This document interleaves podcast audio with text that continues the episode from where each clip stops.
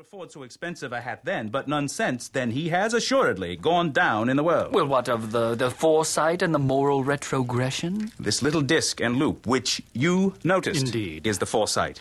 These hat securers are never sold with hats. This man ordered one as a precaution against the wind. Hmm. But since he has broken the elastic and not replaced it, clearly he has less foresight now than before. Distinct proof of a weakening nature.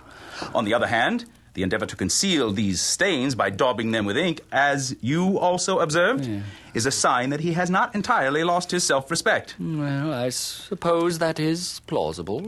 Plausible, yes. That he is middle aged with grizzled hair recently cut, on which he uses lime cream, is gathered from a close examination of the lining. Hmm. The lens discloses a number of hair ends, clean cut by barber's scissors, with a distinct odor of lime. Here. Hmm.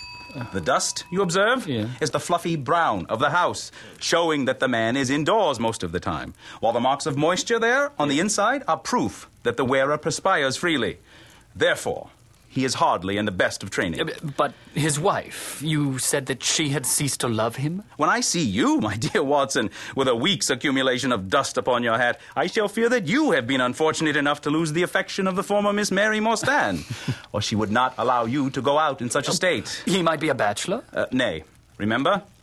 This card upon the bird's leg? He was bringing home the goose as a peace offering to his wife. Yes, you have an answer for everything. Uh, But how on earth do you deduce that the gas is not laid in his house? One tallow stain, even two, might come by chance. But when I see no less than five, there can be little doubt that the individual must be in frequent contact with burning tallow, his hat in one hand and a guttering candle in the other.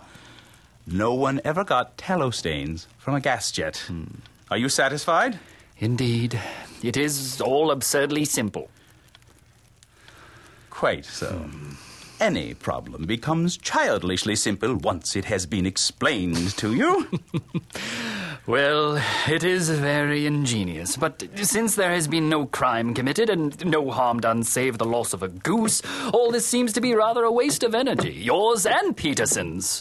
The goose, Mr. Holmes, the goose, sir. Peterson. Your worships was the last name in our mouths, as the bard says. What of the goose? You look as if it returned to life and flapped off through the kitchen window. You just look here in the palm of my hand, sirs, and see what my wife found in that bird's crop. A bit of broken blue glass. It flashes like an electric spark. By Jove, Peterson. This is treasure indeed. I suppose you know what you have got. Well, it cuts into glass as though it were putty. A diamond, sir? A precious stone? No, it is more than a precious stone. It is the precious stone. Not the Countess of Morcar's blue carbuncle. Precisely so. We ought to know its size and shape. We have read about it in the Times every day lately. It is absolutely unique.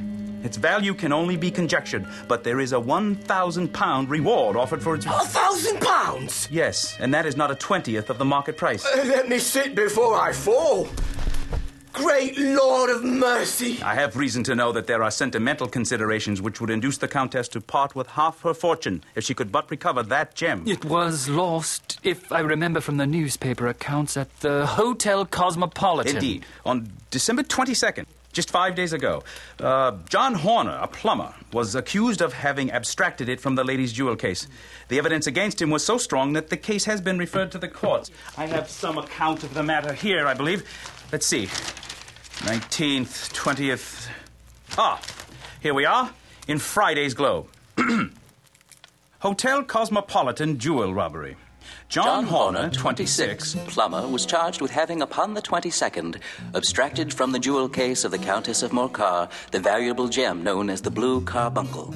James Ryder, upper attendant at the hotel, gave testimony that he had shown Horner up to the dressing room of the Countess upon the day of the robbery to solder the second bar of a grate which was loose.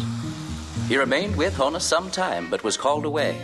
On returning, he found that Horner had disappeared, that the bureau had been forced open, and that the small Morocco casket in which the Countess kept the jewel lay empty upon the dressing table. Ryder instantly gave a alarm, Help! Help! and Horner was arrested this same evening, but the stone could not be found.